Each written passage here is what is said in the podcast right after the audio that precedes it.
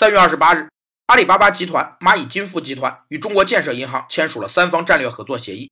按照协议和业务合作备忘录，蚂蚁金服将协助建行推进信用卡线上开卡，双方将推进线下线上渠道的业务合作、电子支付合作，打通信用体系。未来，双方还将实现二维码支付互认互扫，支付宝将支持建行手机银行支付。所谓合作备忘录，一般指的是外交代表机关之间使用的外交文书，用于说明某一问题在事实上或法律方面的细节，或明确外交会谈中的谈话内容。合作备忘录用第三人称描述。不用致敬语，开头就叙述事实。交谈中为使对方便于记忆谈话内容或避免误解，可将谈话内容预先准备妥当，谈后面交对方，也可在事后送交。面交的备忘录没有抬头、落款和编号，而送交的备忘录有编号，但两种都有发文日期和地点。